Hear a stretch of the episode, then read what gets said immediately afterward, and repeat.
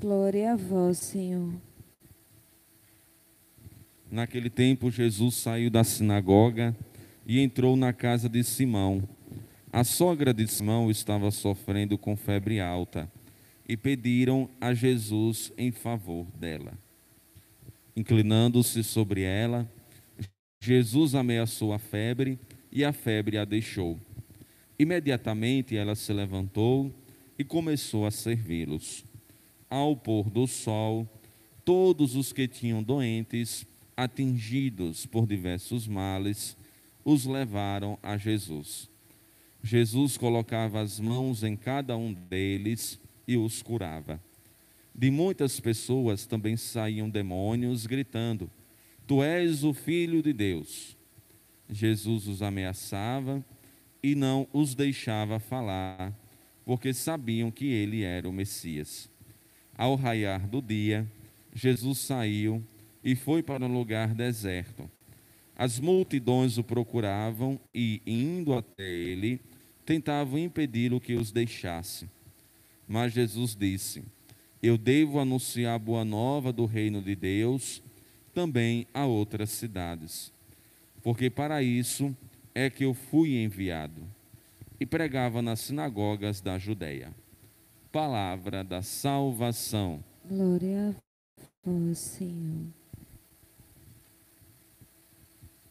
Queridos irmãos e irmãs em Cristo, hoje nós nos encontramos na casa do Senhor para celebrar a Santa Missa. E a missa é a presença de Deus em nosso meio, que se faz presente no santo sacrifício de Jesus. A missa também é uma grande refeição. Obviamente que aqui a gente não encontra cuscuz com ovo, né? é, nem macaxeira com jabá, nem nada disso. Aqui a gente encontra o alimento espiritual. Esse tipo de alimento a gente né, usufrui, mas depois a gente sente a fome. Já este alimento espiritual que nós recebemos é o alimento eterno, que nos preenche inteiramente. A Eucaristia, a Santa Missa, é uma, um único banquete, uma única refeição em duas grandes mesas a mesa da palavra e a mesa da Eucaristia. Estas duas mesas, elas estão intimamente conectadas, unidas, juntas. Uma está para a outra. A mesa da palavra para a Eucaristia e a mesa da Eucaristia para a mesa né, da palavra. Então, por isso que é muito importante que todos nós, católicos cristãos, possamos tomar consciência de que é importante chegar cedo, é importante acompanhar a liturgia da palavra, é importante também saborear né, da liturgia eucarística, não perder nenhuma das duas mesas, porque quando a gente perde, vira uma refeição incompleta, falta alguma coisa. Nem sair cedo demais a tal ponto de perder é, todo o banquete eucarístico, e nem chegar atrasado, como muitas vezes acontece, a tal ponto de perder o banquete da palavra. Então, a palavra de Deus é também importante para todos nós. E aqui, durante este mês, nós vamos destacá-la nas Sagradas Escrituras. Por que, que eu falo dessa maneira? Porque as Sagradas Escrituras, ela não contém toda a palavra de Deus. Se contesse toda a palavra de Deus, Ave Maria, não tinha livro no mundo, nem memória eletrônica né, que pudesse conter toda a palavra de Deus, porque é infinita é infinita. Palavra do Senhor. E principalmente se a gente for falar que a palavra de Deus, o Verbo encarnado, Logos, é Cristo Jesus. Né? A palavra de Deus, ela se expressa também nas Sagradas Escrituras. Nos 73 livros canônicos, ou seja, livros que foram atestados pela igreja, que são legítimos, verdadeiros, que são palavras reveladas por inspiração divina, como diz é, a carta de São Paulo a Timóteo. É inspiração divina. A palavra do Senhor ilumina os nossos passos, desde o Antigo Testamento, desde a antiguidade, como povo de Israel, o quanto a palavra do Senhor nas sagradas escrituras, na lei, na Torá, nos livros, quanto a palavra de Deus iluminou o povo de Israel e quanto a palavra de Deus hoje nas sagradas escrituras ilumina a nossa vida, ilumina a nossa existência. Às vezes a gente vai para a missa precisando de uma palavra e ali a gente recebe por inspiração divina, a gente recebe, seja na proclamação das próprias leituras, ou até mesmo na reflexão. Então, quantas vezes Jesus Deus me orientou dessa maneira, nosso Senhor me direcionou nessa situação de vida, e é incrível que eu já passei por várias experiências nesse sentido, da palavra do Senhor me iluminar e me direcionar, e também da palavra do Senhor por meio de uma missa que eu realizo, sou um simples instrumento do que iluminou a vida de muita gente. Então, é Deus, é Jesus, que se faz presente no mundo por intermédio desse grande instrumento de fé que é a Bíblia. Então, hoje, as Sagradas Escrituras nos traz dois textos bíblicos belíssimos e o Salmo responsorial. O texto de São Paulo aos Colossenses, logo o início deste grande livro, e o texto de Lucas no capítulo 4 e o Salmo 51, que é um salmo também muito belo, principalmente para os tempos de hoje, que nós passamos ainda por muitas dificuldades em todas as esferas.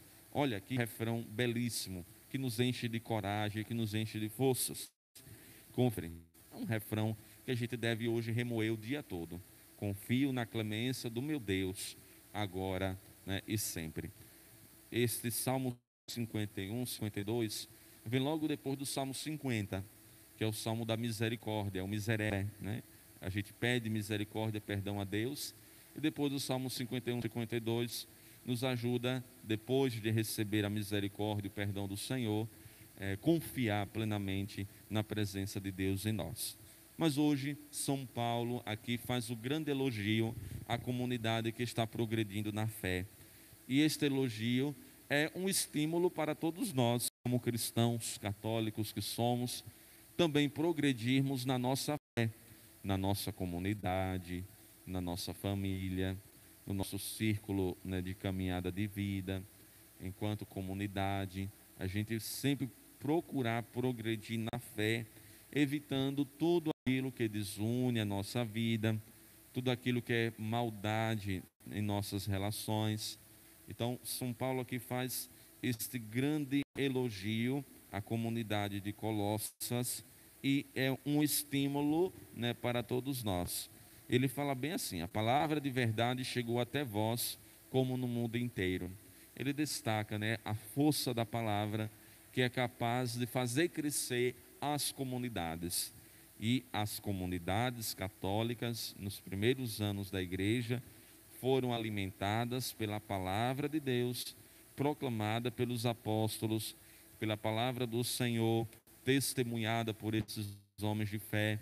Então, quantas vezes os cristãos se desmotivavam, mas se animava com a cartinha de Pedro, com a cartinha né, de São Paulo, com a cartinha lá de Santiago e de tantos outros apóstolos né, que ajudaram a passar né, pelas diversas situações, como perseguições, como é, se, conflitos na comunidade, tantas outras situações mais. Então a gente olha né, para esse texto e também se estimula a continuar caminhando. Hoje o Evangelho nos traz o grande episódio, o grande episódio é, da cura da sogra de Simão, que estava sofrendo com uma febre bastante alta. Jesus, juntamente com seus discípulos, entra na casa de Simão. Que, que movimento interessante que o evangelho é que ele estava ali dominando. A sinagoga é o lugar da partilha da palavra, da reflexão né, da palavra. Então Jesus vai para onde? Jesus vai para a casa da sogra de Simão. E ali encontra uma mulher que estava sofrendo bastante com esta febre altíssima. Então Jesus é, vai para a casa desta mulher e opera né, esse milagre, a cura, fazendo com que a febre possa então cessar. Mas para que isso pudesse acontecer, as pessoas pediram a Jesus em favor dela. Olha a sensibilidade né, do, das pessoas que estavam ali em volta. Quanto é importante também a gente trabalhar a sensibilidade em nós, levar Jesus para essas pessoas que estão passando por dificuldades, seja é, na esfera da saúde, ou então em outras dimensões da vida, psicologicamente falando, economicamente, tantos outros males, dentre tantas outras situações. Então Jesus atende a intercessão daquelas pessoas e ameaça a febre, que a febre então cessa imediatamente. E aqui a gente encontra com outra curiosidade desse texto. A sogra de Simão vai descansar, a sogra de Simão vai bater papo com Jesus, a sogra de Simão vai passear, a sogra de Simão vai sair por aí caminhando, falando. A sogra de Simão vai pegar o celular e botar no Instagram? De forma nenhuma. O que a sogra de Simão vai, vai fazer imediatamente? No versículo, final do versículo 39. Imediatamente, olha que coisa importante que a gente hoje deve aprender. Ela se levantou e começou a servi-los. Ela se levantou e começou a servi-los. Aqui é a forma de gratidão da sogra de Simão. O serviço aos irmãos. Essa é a maior forma de gratidão que a gente pode ter dentro das graças e bênçãos que a gente recebe dele. É servir os nossos irmãos e irmãs. Não é obrigado, Senhor. Não é somente colocar na intenção da Santa Missa. Não é somente falar, dando testemunho. É servir aos irmãos. Aqui, não sei o que estou inventando, não. Tá a palavra de Deus, hoje proclamada por todos nós. Ela se levantou e começou a servi-lo. Então, a forma de gratidão da sogra de Simão é essa: servir a Jesus e servir aos irmãos e irmãs. Quantas pessoas Jesus curou? Quantas pessoas Jesus libertou dos demônios? Quantas pessoas Jesus aconselhou com a santa palavra?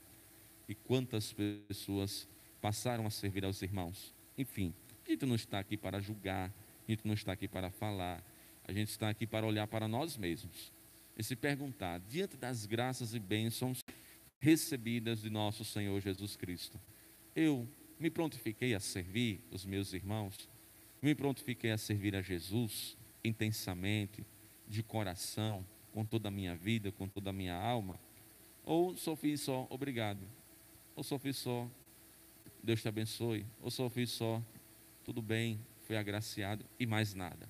Então, é uma reflexão que a gente faz à luz da palavra de Deus, permitindo que Cristo a casa da mesma forma que ele entrou na casa da sogra de Simão e fazer a sua obra, fazer a sua graça acontecer.